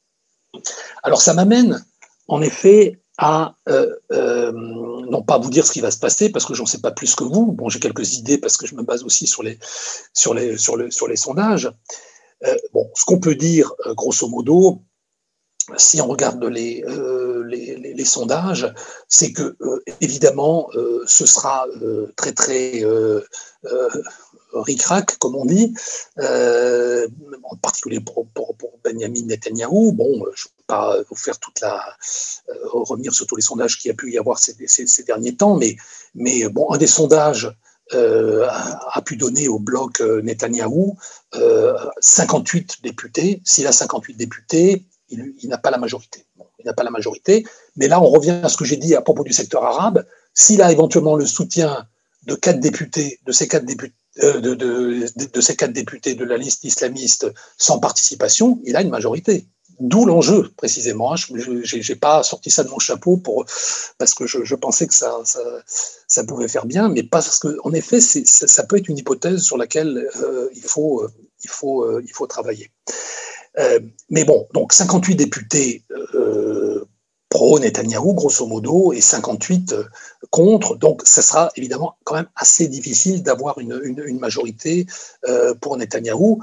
Mais il est très clair aussi que euh, si, si, le jeu va être compliqué pour Netanyahou, je dirais qu'il est encore plus compliqué pour l'opposition à Netanyahou, parce que dans le fond, derrière, euh, au-delà de la pure et simple opposition à Netanyahou, il y a quand même une très grande disparité entre d'un côté Nouvel Espoir, dont je viens de parler, qui est nationaliste, et de l'autre de l'autre côté euh, la liste unifiée arabe, qui est évidemment pas du tout nationaliste juive, hein, mais, mais, mais, nationaliste arabe. Donc, euh, si Netanyahou n'a pas de majorité, une, une, majorité alternative paraît presque impossible à atteindre aujourd'hui, hein, presque impossible à atteindre. Au-delà d'opposition à Netanyahou, ils sont quand même très très hétérogènes. Ah, ça, c'est quand même un, point qu'il faut, qu'il faut vraiment relever. Et ce qu'il faut dire aussi, c'est que s'il n'y avait pas les querelles de personnes entre Netanyahou d'une part, Saar de l'autre, entre Netanyahou d'autre part et Lieberman de l'autre, entre, euh, entre Netanyahou d'une part et Naftali Bennett, eh bien, la droite, si vous regardez les sondages, elle aurait une majorité très claire, plus de 70 sièges, sans aucun problème. Donc, il faut bien faire attention. C'est que même si Netanyahu n'est pas en mesure de former un gouvernement, ça ne veut pas dire que le pays n'est pas très clairement à droite, parce que tous les sondages montrent que si vous additionnez l'ensemble des formations de droite aujourd'hui, ils ont plus de 70 sièges, sans, aucune difficulté. Donc c'est clair qu'il n'y a pas d'alternative politique stricto sensu. Hein. Euh, Bien sûr, ça ne veut pas dire que euh, donc, toute l'opposition, en particulier des, trois partis et surtout de Lieberman et de Sarr, c'est une opposition qu'on fois personnelle. C'est pas une opposition sur le fond. Sur la droite, ils, sont ancrés à droite. Tous ces partis sont ancrés à droite. Donc, euh, la, la, marge de, ça veut bien dire que, en effet, euh, électoralement, électoralement, au-delà des péripéties liées aux querelles de personnes, électoralement, euh, le, pays est à droite et, et, et, à mon avis, le sera au sortir de ces élections. Même si Netanyahu ne parvient pas à constituer un gouvernement, ça ne prouvera rien en sens contraire. Parce que vous ferez simplement ce que je viens de faire à l'instant, sauf que là je le fais sur les sondages, mais vous additionnerez les voix de tous les partis de droite et vous verrez que ces partis sont majoritaires. Voilà. donc, et pourquoi le sont-ils? Bah, Pour moi, pour une raison sociologique de fond. Euh, je, rappelle à tous nos auditeurs euh, euh, que depuis 2001, il n'y a pas eu de Premier ministre de gauche ou même de centre-gauche en Israël. Voilà, ça fait 20 ans. Ça veut dire qu'il n'y a aucun doute que, la, droite est, majoritaire et bien installée depuis 20 ans. Et, et, et ce n'est pas le fait du hasard. Voilà, ce n'est pas le fait du hasard, c'est parce qu'elle représente la société israélienne juive d'aujourd'hui. Elle la représente avec trois secteurs principaux qui sont tous très très majoritairement à droite, les secteurs religieux, ultra-orthodoxes d'un côté, sionistes religieux de l'autre. Bon, aujourd'hui, ce qui reste du sionisme religieux, c'est même carrément allié à l'extrême droite. Bon, voilà. Donc le secteur religieux, c'est la première chose. Ensuite, euh, les classes populaires essentiellement originaires des pays d'islam, séfarades. Alors, il peut y avoir un recoupement, évidemment, entre le secteur religieux stricto sensu la classe populaire séfarade. Le parti Chasse, par exemple, est un bon exemple de ça, hein, puisque son électorat est, est, séfarade, mais c'est un parti religieux. Donc, il y a des recoupements, évidemment, entre ces deux catégories. Mais vous pouvez aussi avoir, évidemment, des classes populaires euh, séfarades euh, laïcisantes, hein, qui, qui, votent Likoud, par exemple, mais qui votent uniquement pour, voteront Likoud euh, quoi qu'il arrive, et voteront toujours Likoud. Et enfin, euh, vous avez euh, les, les, euh, les juifs originaires de l'ex-Union soviétique qui votent soit pour, pour Victor Lieberman, soit pour le Likoud, soit pour d'autres formations de droite, pour l'essentiel. Donc, si vous faites l'addition de tous ces groupes sociologiques qui sont quand même importants, vous avez une majorité de la population juive. Donc, il ne faut pas s'étonner qu'au résultat, vous ayez une droite majoritaire dans les urnes depuis longtemps, en fait. Et ça, et ça a plutôt tendance à se renforcer en réalité. Donc il y a des poches de résistance, ça je ne le nie pas, il y a des, il y a des euh, dans, la conurbation en particulier de Tel Aviv, sur la zone côtière pour faire, pour faire vite, ça c'est sûr, mais ça ne fait pas le poids, ça ne suffit pas à mettre en, mettre en branle une alternance électorale euh, digne, digne de ce nom. Donc euh, ça c'est une, ça, une réalité sociologique qui a une traduction électorale, voilà, qui a une traduction électorale. Voilà. Et ça, il faudra regarder attentivement. Je pense qu'il y aura des petits mouvements par-ci par-là, mais ce ne sera pas la révolution dans les urnes. Hein. Euh, ça, je crois que il n'y a, pas de doute là-dessus. La vraie question, c'est en effet de savoir si Netanyahu sera in fine en mesure de constituer un gouvernement, hein, peut-être avec la pointe de Raham, comme je l'ai dit, ou non. En fait, c'est ça la question. S'il y parvient, bah, voilà, il y aura un gouvernement et il y aura une majorité au moins un certain temps. S'il n'y parvient pas, je pense que il risque fort d'y avoir de nouvelles élections. Euh, merci beaucoup pour cette analyse euh, électorale. Euh, à partir de maintenant, on va lancer une session de questions. Donc, il y aura les miennes, celles de nos auditeurs. J'en ai reçu presque une vingtaine. donc, je vais faire un mélange entre les miennes et celles qui m'ont été posées. Je vais aussi faire un petit tri. Euh, j'aimerais d'abord revenir euh, avec une question à Samy Cohen qui va essayer de recouper quelques questions qui sont tombées dans le, dans le chat. Euh, qui sont autour de, alors ça c'est les mots hein, d'un de nos auditeurs qui appellent ça une anomalie dysfonctionnelle, mais cette tension entre la nature juive et la nature démocratique au cœur de la démocratie israélienne et, quelque part qui pourrait être un handicap constitutif. Et je voulais ajouter deux choses à cela. Qui est d'un côté, il y, a, une dizaine d'années, il y avait déjà euh, Ahmad Tibi, le député de la liste unie euh, dont, vous avez parlé, euh, qui avait dit cette formule un peu punchline qui disait Israël est démocratique pour les juifs et seulement juif pour les arabes. Et par ailleurs, j'ai interviewé Yair Lapid il y, a, il y a quelques mois qui m'avait dit, alors pas la même chose, mais quelque chose qui faisait écho à ça et qui me disait juif et démocratique, ce ne sont pas des concepts cohérents qui marchent ensemble, mais tout le défi du sionisme, c'est de régler cette espèce de tension inhérente sans qu'elle tombe dans un extrême d'un côté ou de l'autre. Donc, une fois qu'on a posé cela, euh, comment vous, aujourd'hui, vous pensez que cette tension est réglée en Israël et si elle a définitivement basculé de, manière irrémédiable? Merci pour cette question. la tension existe, elle est vraie. Je dirais deux choses. Premièrement, c'est très compliqué d'avoir un État qui se veut juif et démocratique. Euh, la société israélienne est, clairement clivée entre deux tendances. Il y, a, les experts, les experts de la démocratie vous disent, euh, mais il est tout à fait possible d'avoir un équilibre entre juifs et démocratique. Moi, je n'y crois pas du tout. Lorsque vous voyez les tendances de la démocratie israélienne, la manière dont les Israéliens répondent aux questions, vous avez très nettement une partie de la population qui souhaite qu'Israël soit plus juif que démocratique, nettement sur, sur toutes les questions concernant les Arabes, la religion, les droits de l'homme. Euh, c'est très net. Et un autre camp qui dit que clairement, il souhaite que la dimension démocratique euh, soit renforcée dans l'État d'Israël et, répondre de manière totalement opposée au premier camp. À votre question, qui est vraiment importante, comment résoudre cette tension? Écoutez, je vais vous paraître peut-être très optimiste. Cette question, elle n'est pas soluble. Il n'y a pas de solution. C'est net et clair. Et pourquoi? Tout simplement parce que si vous prenez la gauche sioniste, les gens qui sont le plus favorables au vivre ensemble avec les Arabes, qui sont les plus favorables à la création d'un État palestinien, qui sont les plus favorables au renforcement des valeurs démocratiques.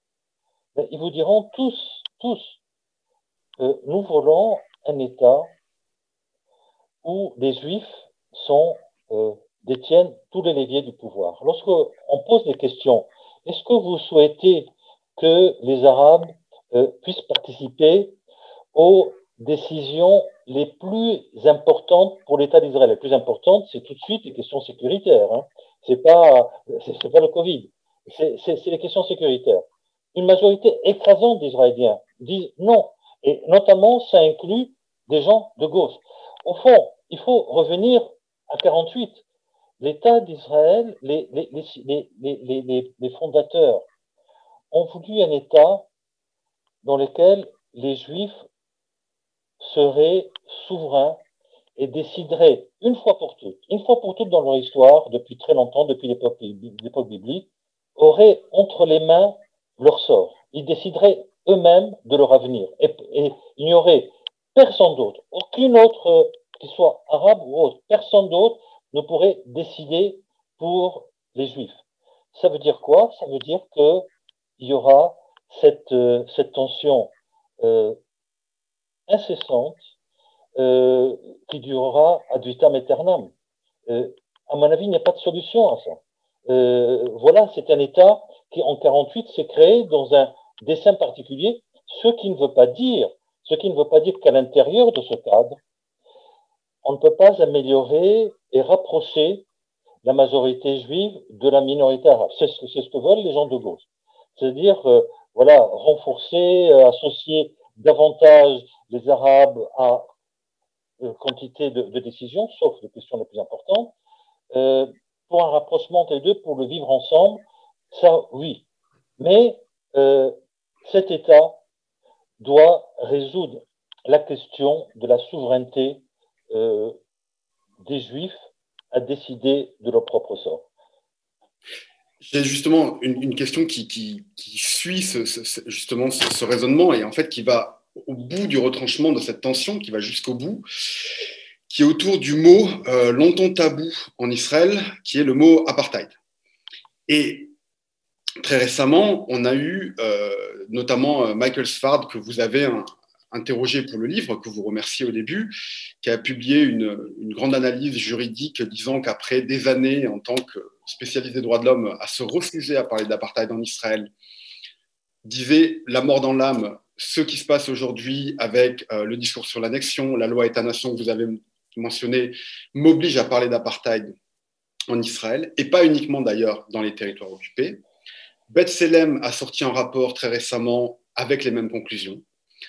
Moi, je, voilà, je me demandais aujourd'hui comment vous voyez ce. Alors, on ne peut pas parler d'un débat en Israël autour du mot, parce qu'en fait, ce mot est refusé. Euh, les conclusions de B'Tselem sont refusées par 90%, on va dire, de, la population, peut-être même plus. Mais en tout cas, le, débat est là et l'utilisation du mot revient. Euh, comment vous voyez ça? Est-ce que vous vous sentez à l'aise avec ce, débat et cette utilisation de ce mot? Euh, je n'aime pas trop les expressions polémiques. Ce qui ne veut pas dire qu'il ne faut pas examiner les choses dans le fond. Dans le fond. Ce qui se passe dans les territoires occupés, ce qui se passe en Cisjordanie, très clairement, c'est une situation où il existe deux régimes, l'un qui est favorable aux colons et l'autre qui est défavorable aux Palestiniens. Ça, c'est clair et net. Je ne sais pas comment il faut l'appeler. Moi, je ne, suis, pas suffisamment bon euh, sur le plan juridique. J'ai eu même beaucoup de mal à appréhender les, les concepts. Mais cette situation, elle n'est elle est pas tolérable. C'est, il faut dire une chose pour les gens qui défendent la démocratie, elle n'est pas tolérable. Ça, c'est le premier aspect. Un deuxième aspect. Que, ce qui, que se passera-t-il si l'annexion des territoires a lieu? Alors, certains disent, mais écoutez, euh, il, y a deux, il y a deux scénarios possibles. Soit on donne aux Arabes euh, le droit de vote, tous les, tous les droits politiques, à ce moment-là, il n'y aura plus d'État juif. Et les autres disent, ah oui, mais euh, euh, si on donne, si, si on ne leur donne pas le, droit de vote, eh bien, ce sera un État apartheid. Écoutez, moi, quand je, je, je, vois la, réaction, notamment des gens de gauche en Israël, entre les deux scénarios, il y a un scénario qui va dominer clairement il n'y aura pas de droits égaux aux Palestiniens. Il ne faut pas se leurrer. Même la gauche israélienne n'acceptera pas, la gauche sioniste, hein, pas n'importe quelle gauche, la gauche sioniste n'acceptera pas que des droits euh, égaux soient donnés aux Palestiniens pour une raison très simple, c'est qu'ils veulent, ils veulent leur État. Si vous prenez, notamment, je, me souviens très bien, il y, a, il y a jours ou dix jours, il y avait une interview de Merab Michaeli, qui est la, la numéro un du Parti travailliste, qui est une personnalité, euh, une personnalité quand même tout à fait respectable sur le plan, sur, le plan des valeurs, le plan des valeurs démocratiques. Mais elle dit, mais nous, nous, nous, nous, sommes en Israël pour créer un État juif. Voilà, on revient à ça. Moi, je suis très pessimiste concernant ce qui pourrait se passer en cas d'annexion. Euh, alors, je ne sais pas si M. Diekov va ajouter quelque chose sur ce point précis ou pas. Ou... Euh, sur ce point précis, non, je pense que Samy a dit, a dit, a dit, a dit l'essentiel. Non, c'est, voilà, il faut toujours. Euh, euh, dans Cisjordanie, il est très clair qu'on est, est, dans un système dual. Il n'y a, a, pas de doute là-dessus. D'accord. Alors, la, question que j'ai, qui est posée d'ailleurs par une chercheuse que j'imagine vous connaissez, Amélie Ferré, qui pose une question notamment sur la perception du droit en Israël et la perception des ONG et du droit international. Et euh, elle, se demande si vous pensez qu'il y a Pardon. Que pensez-vous de l'impact de la décision de, la CPI, de la Cour pénale internationale? Euh, Donc j'imagine qu'elle fait référence à la décision d'ouvrir euh, des investigations et des, poursuites contre des dirigeants israéliens dans la poursuite de la colonisation, des crimes de guerre potentiel à Gaza. Euh, et voilà, donc elle, se demande si euh, ce genre de démarche va encore plus fragiliser euh, le droit international et les ONG en Israël. Bah, moi, j'aurais tendance à dire que dans le contexte malheureusement que nous connaissons, la réponse est oui. C'est-à-dire que, et on l'a déjà vu aux premières réactions du, Premier ministre, hein, il a tout de suite dit que que ça, que ça, que c'était une décision, si je me souviens bien, antisémite. Euh, donc, il a vraiment eu des mots très très forts pour décrédibiliser euh, l'action de la, l'action de la Cour, euh, qui a pourtant euh, mis du temps. D'ailleurs, euh, ils, ont, ils ont bien, pendant plusieurs mois, ils ont, ils ont mené une enquête interne pour, pour, pour savoir si juridiquement ils pouvaient statuer. Donc, ils n'ont pas fait ça à la légère. Hein. Donc, ces, ces, juges qui sont des, des sommités du, du, droit international ne, se sont pas rentrés dans ce terrain miné sans garantie. Donc, donc, je pense qu'ils ont fait ça avec, avec le professionnalisme qui était requis. Mais c'est sûr que politiquement, la, droite va, et peut-être même un peu au-delà, hein, va, utiliser l'argument pour dénoncer les ingérences, refusera vraisemblablement de, de, collaborer d'une façon, d'une façon ou d'une autre, et, va utiliser finalement ça dans une, dans une, logique plutôt de, comment dirais de, mobilisation hein, finalement de, des troupes euh, autour, euh, autour du Premier ministre et de façon globale euh, contre entre guillemets l'État menacé par, par, par, la Cour pénale. alors évidemment, on trouvera toujours dans les cercles des, juristes, soit qui, soient actifs dans les, ONG, euh, en particulier en Israël, euh, qui, évidemment euh, comprennent la logique et, peuvent, au moins adhérer à la, la, démarche, même s'ils ne l'approuvent pas nécessairement. Mais ce sera comme toujours une minorité de, gens qui connaissent un petit peu les enjeux du droit, et, alors que, que, la majorité ne sera certainement pas sous, sous cette logique. Bon, il faut savoir d'ailleurs, parce que, parce que Samy a parlé pas mal du droit, euh, peut-être contrairement à lui, j'ai une certaine appétence pour cette discipline euh, dans laquelle été aussi partiellement formé. Euh, et pour dire qu'il y a une constante en Israël, y compris de la part de la Cour suprême, hein, de ce point de vue-là, c'est qu'elle elle veut bien juger de, de, questions concernant l'État, voire même le mettre en cause, mais elle le fait très rarement sur la base du droit international. Elle le fait, elle, le fait souvent en fonction du droit israélien. Euh, parce qu'il y a un peu un malaise sur la question de la place du droit international. Bon, Israël n'est pas le seul, hein, de ce point de vue-là, il faut bien reconnaître, mais, euh, mais disons que euh, parmi les démocraties, on essaye quand même un tout petit peu, même si c'est de façon un peu hypocrite, mais d'en tenir compte.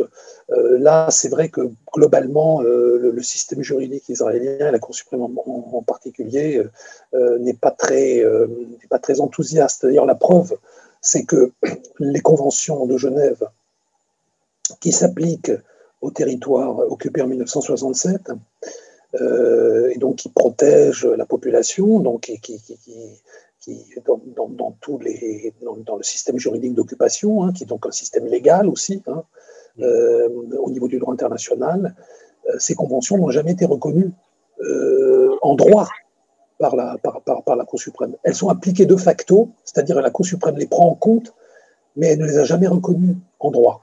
Donc c'est assez significatif du positionnement, disons, de la Cour sur la question du du droit, du droit international. Alors j'en profite pour justement pour aussi ajouter peut-être une, petite chose euh, qui, euh, qui, montre aussi une, une, tension, c'est que euh, c'est vrai que la, société civile israélienne entre autres par la question du droit, mais pas uniquement, mais par d'autres ONG aussi, est une société très très vivante. Hein. Il, y a des, milliers d'ONG en Israël euh, qui sont actives dans des domaines, euh, évidemment pas seulement les droits de l'homme, hein, beaucoup l'éducation, la religion en priorité, c'est les deux secteurs où il y a le plus d'ONG en Israël, euh, mais aussi les droits de l'homme. Donc la société civile, de façon générale, elle est très très vivante. Elle, bouge beaucoup. Malheureusement, le système politique, lui, il est, beaucoup plus, comment dirais-je, plus immobile. Hein. En fait, là, il y a un contraste. Hein. Il y a un contraste euh, assez fort entre, la vitalité de la société civile et, quand même une, structure institutionnelle, d'abord, qui n'a pas bougé, et puis finalement une offre politique qui, bon, a connu certainement des variations depuis 50 ans, ça c'est, évident. Hein. Euh, sauf pour le Likoud d'ailleurs, qui, reste assez, fort. Mais, pour le reste, il y a quand même eu des changements. Mais quand même, le système politique en tant que tel est quand même relativement immobile. Euh, là, je vais essayer de ramasser plusieurs questions qui, ont été posées euh, sur le chat, euh, ainsi qu'une remarque que je pourrais avoir. quand on parle du coup de, l'opposition actuellement, donc qui va de Yair Lapid jusqu'à la, liste arabe unie, et en y incorporant c'était une des questions, est-ce qu'on peut y incorporer le, mouvement des drapeaux noirs? Je, je, pense que oui comment expliquer que, ce bloc soit finalement aussi faible ou du moins aussi peu capable euh, de, mobiliser, euh, même si on l'avait vu hein, du temps de bleu et blanc quand il y avait l'alliance Gantz-Lapid, il était capable de mettre quand même Benjamin Netanyahu sur, sur les talons. Euh, et par ailleurs, je ferai remarquer que Yair Lapid fait une campagne sur la défense justement du libéralisme. C'est qu'un de ses grands arguments, c'est de dire je suis là pour restaurer des normes, restaurer des, normes démocratiques libérales. Euh, pas forcément, il n'est pas forcément en désaccord sur, des grandes choses de fond, notamment sur le, je pense, sur le conflit israélo-palestinien. Lapid n'est pas si éloigné de, de, Netanyahou, mais en tout cas, il essaie de, porter une différence de, forme et, de méthode et surtout de discours. Euh, donc je sais, ma, question est un peu compliquée, mais est-ce qu'on pourrait dire que ce qui manque à ce bloc, au-delà de la défense du libéralisme, c'est pas tout simplement le conflit, cette question de euh, régler euh, le conflit israélo-palestinien avec la solution à deux États ou non, et que comme cette question a tellement été enterrée dans le débat en Israël, il n'y a plus de, levier assez fort pour cette, euh, ce centre-gauche ou cette gauche libérale classique? Si je peux, je peux répondre euh, à la formulation donc, euh, que vous avez, euh, avec laquelle vous avez terminé, oui, c'est très clair.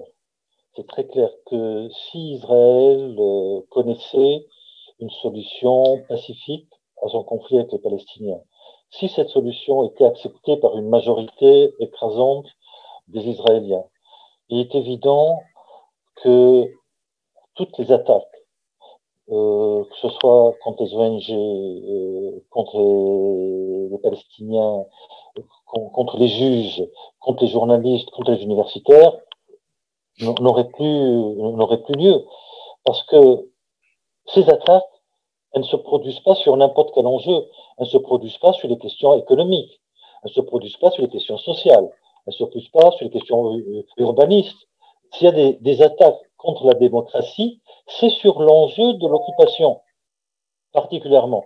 C'est là-dessus que la droite tient le plus à protéger la présence israélienne, je dirais même la présence juive, dans l'espace qui va de la Méditerranée au Jourdain.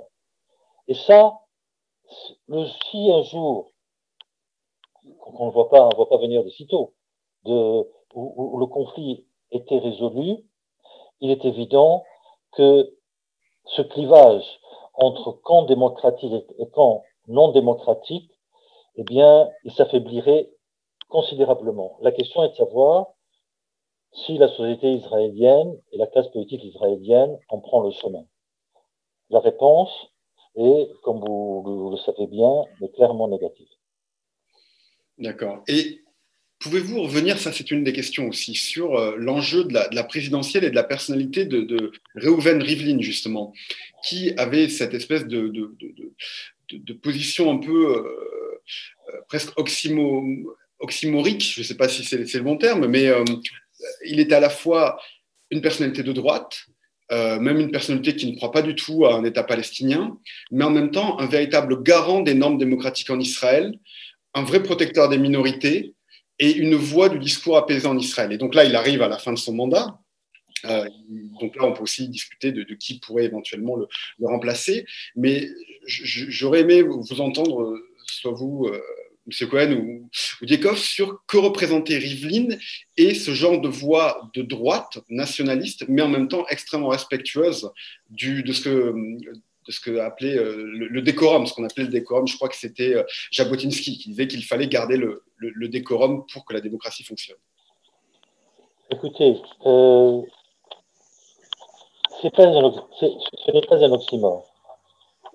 parce que, parce que, en fait, Rivlin n'est pas un cas particulier. C'est l'héritier d'une tendance à l'intérieur du Likoud qui, depuis avant la création de l'État d'Israël, euh, chez les révisionnistes, chez Jabotinsky notamment, qui était une tendance démocratique. C'est-à-dire, si vous prenez Jabotinsky, Jabotinsky était favorable à ce qu'il y ait un État palestinien, non pas en Cisjordanie notamment, mais également en Jordanie, c'est-à-dire sur les deux rives du Jourdain. On pourrait dire que euh, le Likoud, aujourd'hui, est un peu en retrait par rapport à Jabotinsky. Mais Jabotinsky était favorable à un régime démocratique et à l'égalité des droits avec les Arabes. Il préconisait même, dans le cas de création d'un État palestinien, la nomination d'un poste de vice-premier ministre qui serait attribué ipso facto à un arabe. Begin lui-même. Excuse-moi, Samy, c'est pas palestinien, c'est israélien. Israélien, arabe israélien, pardon. Un arabe, en tous les cas. Euh, Begin lui-même était sur cette ligne-là. Il faut dire que pendant toute la période de, euh, l'opération paix en Galilée, la guerre du Liban en 82, euh, et à, continuer d'autres périodes, il a toujours respecté l'opposition, euh, en tout cas des, manifestants, il a toujours respecté les juges. Cette tradition-là de solitude est représentée par quelqu'un comme Rivlin. Ce qui ne veut pas dire que Rivlin n'est pas un homme de droite sur le plan de la solution du conflit israélo-palestinien. Euh, voilà. Mais les Rivlin, les Benny Begin, les Dan Meridor sont aujourd'hui marginalisés au sein du Likoud. C'est pas eux qui décident, c'est pas eux qui en vont en poupe. Le Likoud aujourd'hui est un Likoud non seulement ultranationaliste, mais en plus antidémocratique. Est-ce qu'on a une idée de qui pourrait succéder à, Reuven Rivlin?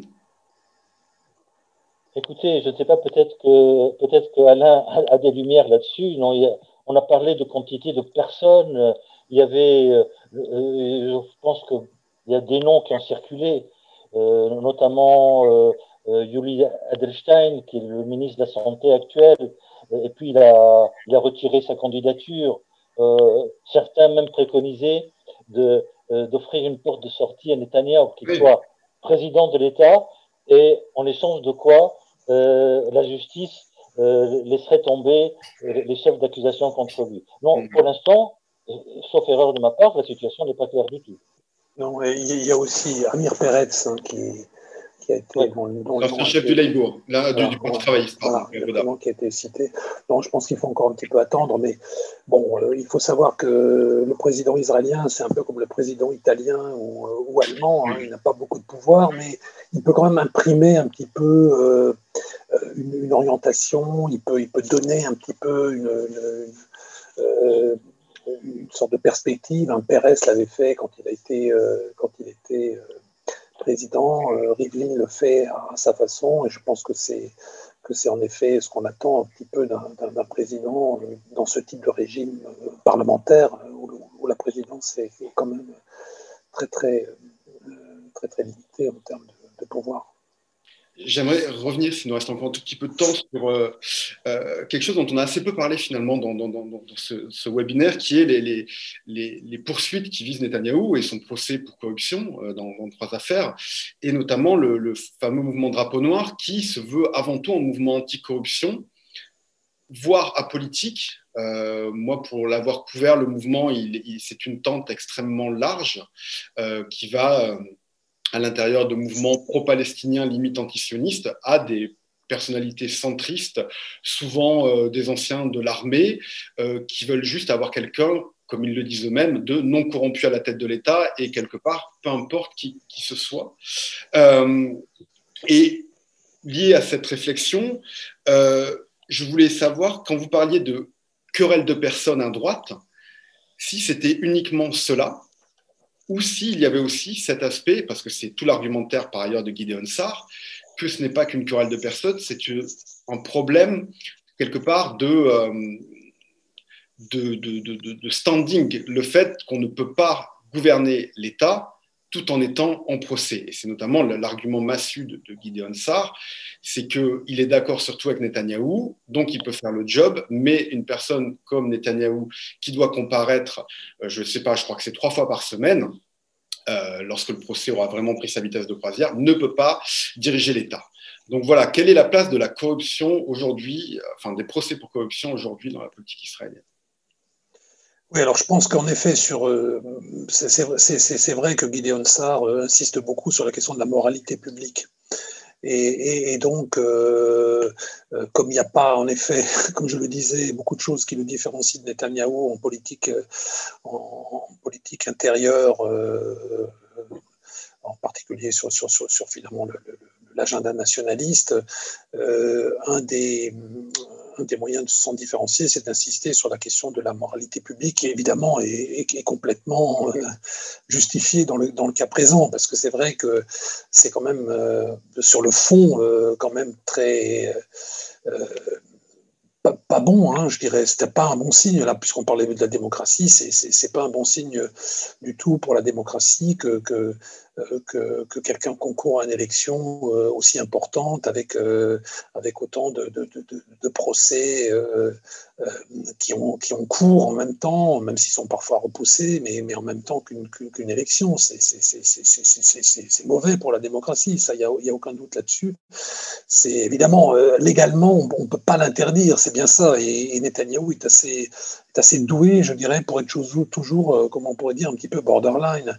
Mais euh, c'est évidemment très mauvais pour la, pour la démocratie. En fait, il y a deux types de critiques vis-à-vis de Netanyahou venant de la droite. Il y a cette critique morale qui vient de Gideon Sarr, et, il y a la critique qui, qui n'insiste pas tellement sur cette dimension, mais plutôt sur la question de la gouvernance c'est-à-dire sur le fait de dire bah, c'est une question d'efficacité. On ne peut pas être efficace si on est un Premier ministre euh, avec des casseroles comme Netanyahou. Ça, c'est plutôt la critique qui vient de Naftali Bennett ou de Victor Lieberman, en fait. Hein. Euh, ça ne permet pas de prendre de bonnes décisions, ça ne vous donne pas suffisamment de liberté d'action parce que vous devez toujours faire attention euh, un petit peu parce que vous avez toujours ce procès à, l'horizon. Donc c'est des critiques assez différentes, mais évidemment ils se rejoignent dans l'anti-Netanyahu, ça c'est euh, sûr. Ça me permet peut-être d'ajouter un, petit point qu'on n'a pas qu'on n'a pas abordé, mais qui, qui, pèse, euh, qui pèse pas de façon centrale, mais, mais, euh, mais qui est quand même pas complètement négligeable non plus, euh, et qui aura sans doute des échos chez certains Israéliens, c'est que d'un point de vue régional, la, situation d'Israël aujourd'hui, elle est, elle est quand même bonne elle est quand même bonne. C'est-à-dire qu'il faut quand même. on n'a peut-être pas toujours suffisamment insisté sur, sur, sur ce qui s'est passé au mois de, de, de juillet dernier et, et au cours de l'été, euh, la normalisation d'Israël avec, euh, avec les Émirats arabes unis, euh, avec Bahreïn, plus tard avec le Soudan, le Maroc, c'est quand même pas rien. Je, je, je, je, me permets de signaler que, que les Émirats arabes unis vont investir 10 milliards de dollars en Israël dans les années qui viennent. C'est colossal. Donc, ça, c'est. Alors, Netanyahou peut s'en prévaloir. Alors, évidemment, l'électorat israélien ne va pas se, se déterminer. C'est comme chez nous, hein, les questions politiques étrangères ne sont, sont, pas centrales. Mais pour certains, ça va jouer. Pour certains, ça va jouer. Certains qui vont dire oui, peut-être qu'il est, il est, peut-être pas, il est, il est peut-être corrompu. Euh, euh il, y a des choses qu'il a, qu'il a mal faites. Mais bon, après tout, euh, son bilan en politique étrangère est bon. Sur le Covid, il a fait des erreurs, comme tout le monde. Bon, je ne sais pas s'il y a beaucoup de dirigeants dans le monde qui pourraient présenter un bilan impeccable sur le Covid. Bon, et, il peut quand même avancer l'idée que, bah oui, quand même, remarquez, vous avez déjà un bon paquet de la population israélienne qui est vaccinée, et dans quelques temps, tout le monde le sera. C'est, c'est, aucun pays au monde ne peut le faire. Donc, euh, aujourd'hui. Donc, c'est. C'est un élément dans les manifs. Euh, de, oui, c'est un, élément qui peut, qui, peut, qui, qui, peut jouer aussi. En tous les cas, ça fait quand même un peu partie de, du, du, background. Il faut, ce que je veux dire simplement, c'est qu'il faut un peu contrebalancer cette question du procès, etc., euh, par d'autres choses hein, qui, qui, qui, qui, peut mettre à son actif, qui peut mettre à son actif euh, les, les deux que j'ai évoqués, surtout le, la politique étrangère. C'est pas négligeable du tout quand même. Et Euh, euh, Guillaume, euh, Alain, je, voudrais juste ajouter un point en complément ce que Alain vient d'expliquer de, en ce qui concerne les accords d'Abraham, notamment les succès des vaccinations. On constate une chose assez intéressante. Si on compare les sondages d'avant la vaccination ou d'il y, a trois ou quatre semaines, les sondages aujourd'hui, la, popularité de Netanyahu est quasiment la même. Il plafonne. Il plafonne à 28, 29, quelquefois. Quelquefois. Quelquefois, il y a 30. Quelquefois, il y a 30. Mais, mais, en fait, la vaccination dont on pensait que ça lui a, lui apporté une popularité conséquente, ben, manifestement, on constate que pas tellement pour l'instant. Oui, c'est vrai, mais, mais, mais, mais, quelque part, il ne faut pas oublier, euh, je dirais en termes de purement arithmétique électorale, les, les 12 sièges de, de, Nouvel Espoir de Gideon Sarr. C'est-à-dire le, le Likoud aujourd'hui à 29, c'est un Likoud amputé, c'est ça que je veux dire. C'est pas le Likoud avec toutes ses forces. Donc c'est 29 dans le contexte actuel, je dirais que c'est pas si mal en fait. Hein. C'est pas si mal euh, euh, avec une dissidence euh, comme celle de, de, de, Gideon Sarr qui a emmené avec lui quand même quelques poids lourds du, parti et, de maire de ville de développement. C'est franchement c'est pas c'est pas mauvais. On, il pourrait être bien plus bas. Hein. Donc je trouve que il a plutôt d'un point de vue pur arithmétique électoral pas trop mal sauvé les meubles. Je vais profiter de cette petite ouverture sur le, le, les questions euh, étrangères pour regrouper deux questions là que je vois, une question de, Corinne Mellul et de Patrick Grippon, euh, qui les deux se demandent euh, d'une part si donc les projets d'annexion qui ont été du plan Trump-Kushner qui ont été a priori congelés en faveur de la normalisation sont-ils un enjeu dans ces élections? J'imagine que ça fait référence au fait que l'électorat sioniste religieux ou l'électorat pro-colon, quand même, attend quelque chose de ce côté-là. Est-ce que c'est un enjeu dans, ces élections? Et, l'autre question, c'est sur est-ce que l'administration Biden a-t-elle une, une, volonté ou une capacité de revenir sur certains aspects de la politique Trump des euh, quatre dernières années? Je veux bien répondre sur Biden. Samy peut répondre éventuellement sur le premier point s'il veut. Euh, sur, la question de, de, Biden, je dirais qu'il y a des points sur lesquels il ne reviendra pas. Euh, il ne reviendra pas sur la reconnaissance de l'annexion du plateau du Golan. Il ne reviendra pas sur la reconnaissance de Jérusalem comme, capitale d'Israël. Euh, c'était d'ailleurs euh, depuis très longtemps quelque chose qui figurait dans le programme du Parti démocrate, simplement euh, pour des raisons euh, de politique internationale, il n'avait jamais rien fait. Donc, euh, sur cette question, pour, pour, que ça devienne effectif du côté américain. Donc, quelque part, je, je, pense que je pourrais dire ça sans risque de me tromper. Trump leur a tiré une épingle du pied en le reconnaissant, lui au moins. Donc là, ils n'ont plus besoin d'assumer et ils se rangent derrière, derrière cette décision qui est prise et ils la valiseront. Ce qu'ils vont en revanche euh, cesser de faire, c'est bien sûr euh, ce que Trump avait commencé à faire, donner une sorte de, légalité en fait à la, politique de colonisation en, en Cisjordanie. Ça, ils vont, ils vont revenir en arrière, ça j'en suis assez convaincu. Mais euh, est-ce qu'ils pourront vraiment faire beaucoup de choses pour relancer des négociations? À court terme, ça paraît pas possible.